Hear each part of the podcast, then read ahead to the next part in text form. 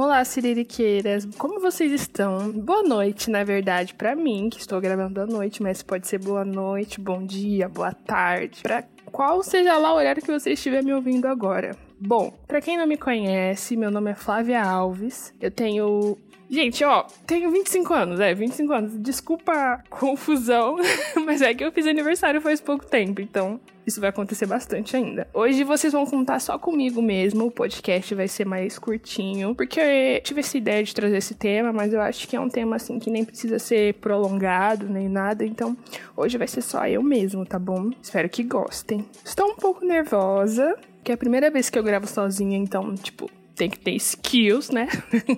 Mas é isso, vou dar o meu melhor e espero que vocês me entendam. Sirica da semana.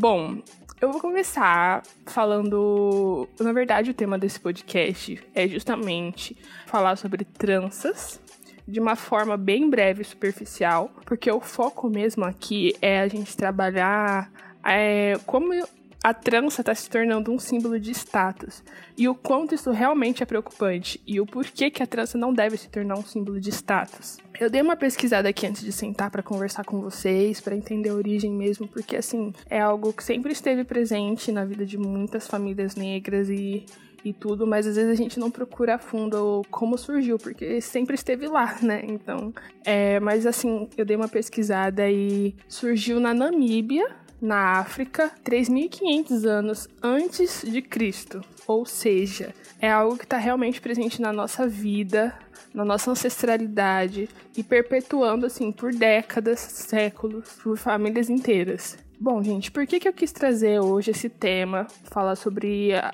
trança e porque e sobre como isso está se tornando um estado social? Gente, porque justamente isso, eu acredito que isso vai em contramão completamente contramão ao real motivo e intenção e objetivo das tranças em si. Né? Eu vou trazer uma perspectiva um pouco pessoal em alguns pontos, mas eu espero que vocês gostem, tá bom? Bom, gente, o processo de trançar começa muito antes, né? De você sentar ali e conversar com a sua, com a sua trancista e fazer, né? É, às vezes começa muito na infância, porque querendo ou não, gente, muita gente chega para mim e fala: ai, tran cabelo crespo, cabelo cacheado é mais fácil de cuidar, né? Se acorda pronta. Gente, essa é uma das maiores inverdades uma das maiores mentiras que você vai encontrar por, pelo mundo afora.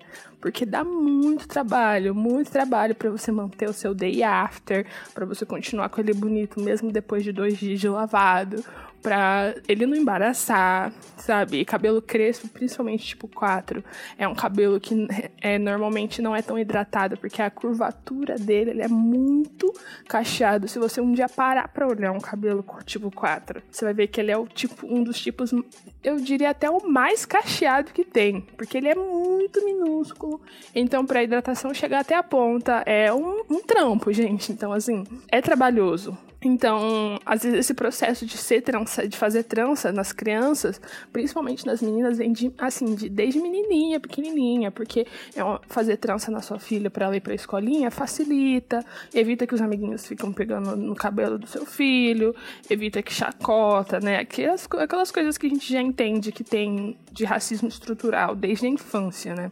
Então é muito importante nesse ponto. Então acontece muito do você lavar o cabelo da criança, pôr ela no meio das pernas. Eu tenho muito isso na minha memória. Eu não sei como é para você que tá me ouvindo. Mas, por exemplo, da avó e da avó ou da mãe ir lá buscar babosa, de colocar no meio das pernas, passar babosa no cabelo, passar ovo no cabelo, bem na raiz, depois lavar e aí bota lá no meio das pernas de novo e desembaraça. E aquele cabelo que você vai desembaraçar, às vezes a mãe não tem conhecimento, desembaraça seco mesmo, aquele sofrimento, você odeia. Mas assim, era um momento que você tinha ali, que a pessoa cuidava de você, sabe? E isso se perpetua pra adolescência, pra juventude. E aí a gente começa a crescer e uh, isso se torna parte do nosso dia a dia. Eu já não imagino a minha vida sem sem eu poder fazer minhas tranças, sabe? Eu lembro que a, na época que eu comecei a usar mesmo com extensão, minha mãe sempre fazia com o meu cabelo, mas ela começou a colocar extensão porque acabava se assemelhando ao cabelinho das minhas amigas na escola, sabe? Que tinha aquele. Era com um caimento maior e balançava tudo. Então minha mãe começou a fazer, só que assim, ao mesmo tempo que eu ficava mais disfarçada ali no meio das coleguinhas, porque eu ficava com o cabelo uma textura mais parecida, não era a mesma coisa, então as amiguinhas já chegavam como, você lava? Posso pôr a mão? E já começava aquela chatice toda, né? Então, vocês entendem. Dentro de tudo isso que eu conversei aqui com vocês, a gente pode considerar as tranças um, um penteado protetor. Se você pesquisar isso a âmbito internacional e tal, você vai é, conhecer como Protective Stylist, né?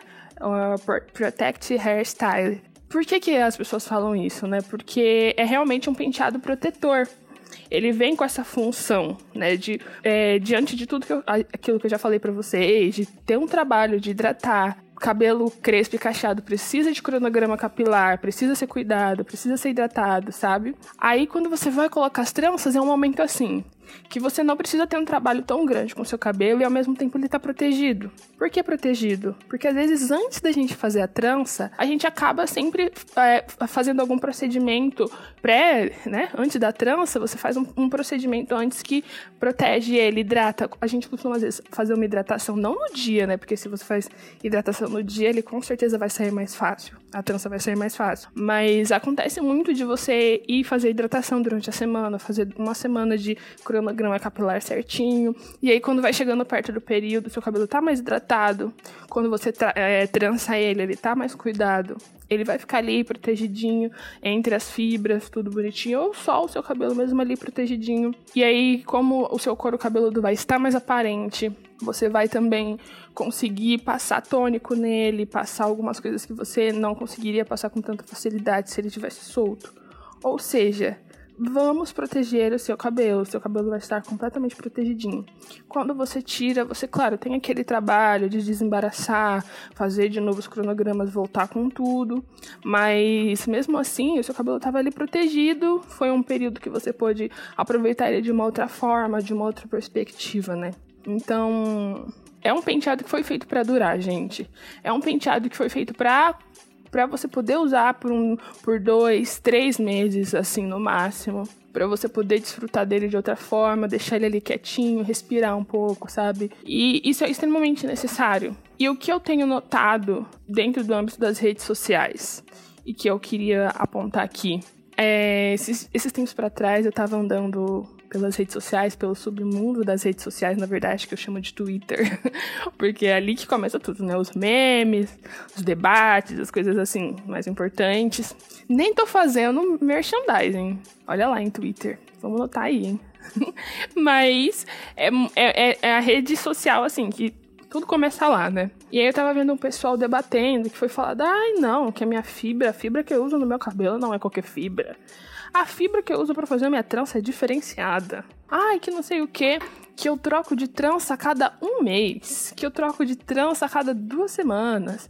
Que eu troco de trança sempre que eu preciso. Ou, ou então, ai, eu, eu não uso miojinho. Miojinho é o ó, que não sei o que. Gente, eu acho que isso vai completamente contra, a, a, contra o real objetivo de você poder se trançar, sabe? Porque a gente tem que levar em consideração diversas questões. Às vezes as pessoas têm opiniões diferentes, visões diferentes, oportunidades diferentes, é, relações financeiras diferentes, sabe? Por diversas vezes eu, eu fiz as minhas tranças e aí eu, às vezes eu notava que se minha raiz crescia, gente, um processo completamente natural. Porque seu cabelo vai crescer, você tá vivo, sua unha tá crescendo, seu cabelo tá crescendo, sabe? É tudo natural. Você soa, você tem pelos, você é uma, um ser humano, sabe? Então não tem por que ficar com esse estigma sobre a raiz crescendo, porque aí eu, às vezes eu percebo que eu tô com trança, passou um mês, um mês e meio, minha raiz tá aparecendo. Para mim, gente, é um processo super natural, porque meu cabelo vai crescer e tá tudo bem, sabe? E aí eu percebo que algumas, algumas pessoas, principalmente meninas negras, assim, na rua, tipo, olha, tipo, você não vai trocar isso? E eu olho com uma cara, tipo, não, eu não vou trocar. Eu não vou trocar porque não faria sentido em um período tão curto de tempo, simplesmente porque o cabelo cresceu. A gente tem que naturalizar que esse fator, gente, o cabelo da pessoa vai crescer, vai aparecer na trança. O fato da pessoa não ter dinheiro para mudar de trança a cada duas semanas, o fato da pessoa não ter parceria para trocar de trança a cada duas semanas, não a torna uma pessoa menos digna, sabe? E o fato de você levar três meses para tirar suas tranças não te torna uma pessoa suja, entende? A gente querendo fazer isso, começando a estabelecer e criando esses papéis, a gente está realmente entrando num jogo estabelecido pela cultura europeia, entendeu? Uma cultura que não tem nada a ver com a sabedoria africana que está envolvida no, no ter a trança. Porque é, é um momento, assim, um momento de que você cultua a si mesmo, sabe? Que você tá ali entre os seus, fazendo a sua trança. Normalmente é com pessoas que você conhece, a sua transista que te trata bem, seus amigos que te tratam bem, pessoas que te conhecem. Aí quando você aparece com o cabelo novo com as amigas, suas amigas comentam e é uma delícia, sabe? É um momento muito bom. Então, a gente tem que entender esse processo. Se você tá na rua e você encontra uma pretinha que tá há quatro meses com a trança, cinco meses com a trança, em vez de você chegar e dar uma risada, sabe, tirar deboche, fazer um deboche com suas amigas, você chega e conversa com ela, pergunta assim, ô, oh, tudo bem com você? Como tá o seu processo de, é, com as tranças? Às vezes a pessoa tá lá do outro lado passando por um, um momento de transição, e aí não tem dinheiro para pôr outra trança no momento. E aí ela não quer tirar aquilo, porque se ela tirar aquilo, a autoestima dela acaba. Então, em vez de você ir lá e debochar, em vez de você tirar com a cara dela, porque você não chega e troca uma ideia, entendeu? Fala, ó, oh, você quer conversar sobre isso? Posso te ajudar de alguma forma? Vamos conversar?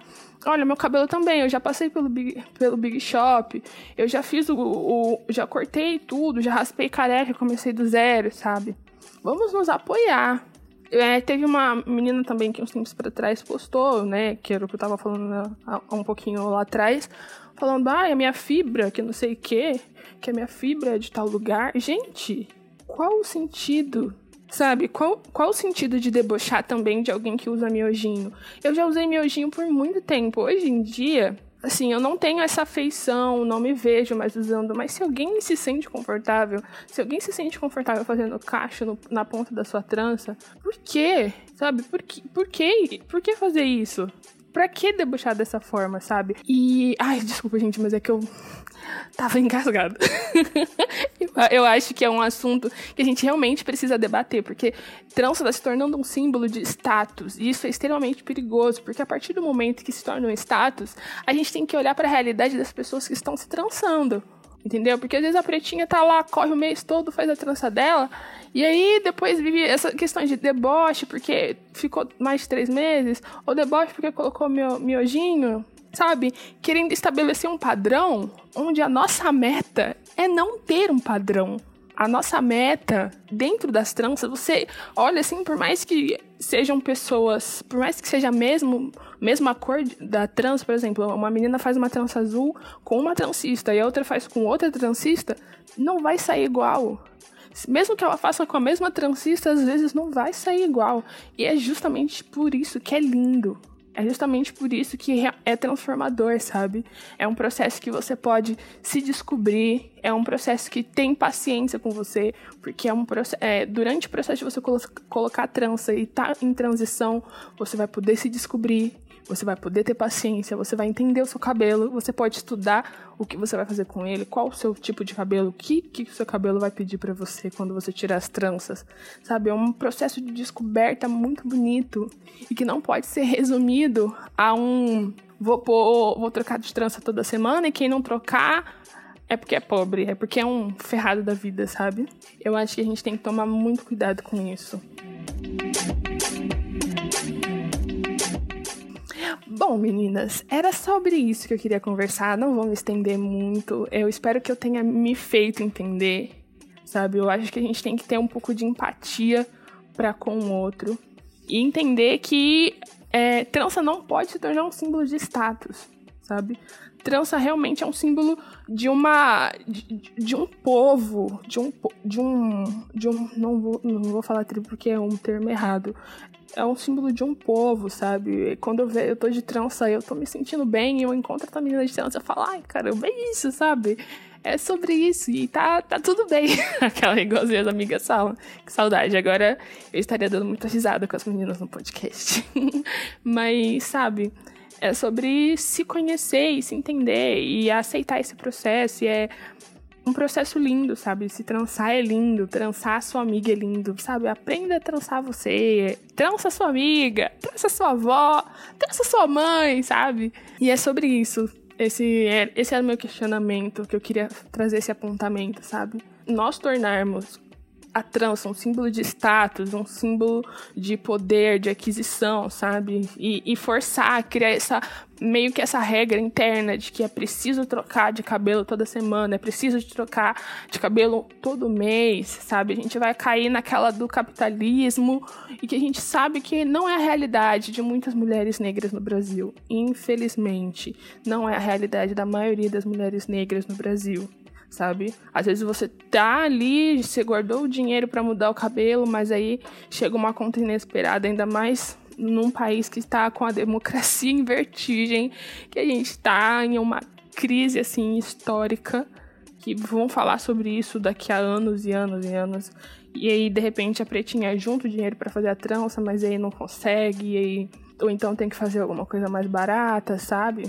Conversem, se ajudem, se escutem, se olhem, principalmente se olhem na rua com carinho, sabe? Eu acho que é esse o ponto. Tá bom, meninas? Um beijo. Eu vou tentar fazer que nem a Kênia, amiga. Se você tá me ouvindo, vou tentar fazer que nem você.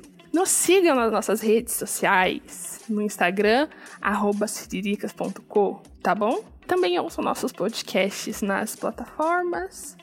Espero que vocês tenham gostado foi um pouco menos difícil do que eu pensei. Mas é isso, meninas. Um beijão e até a próxima.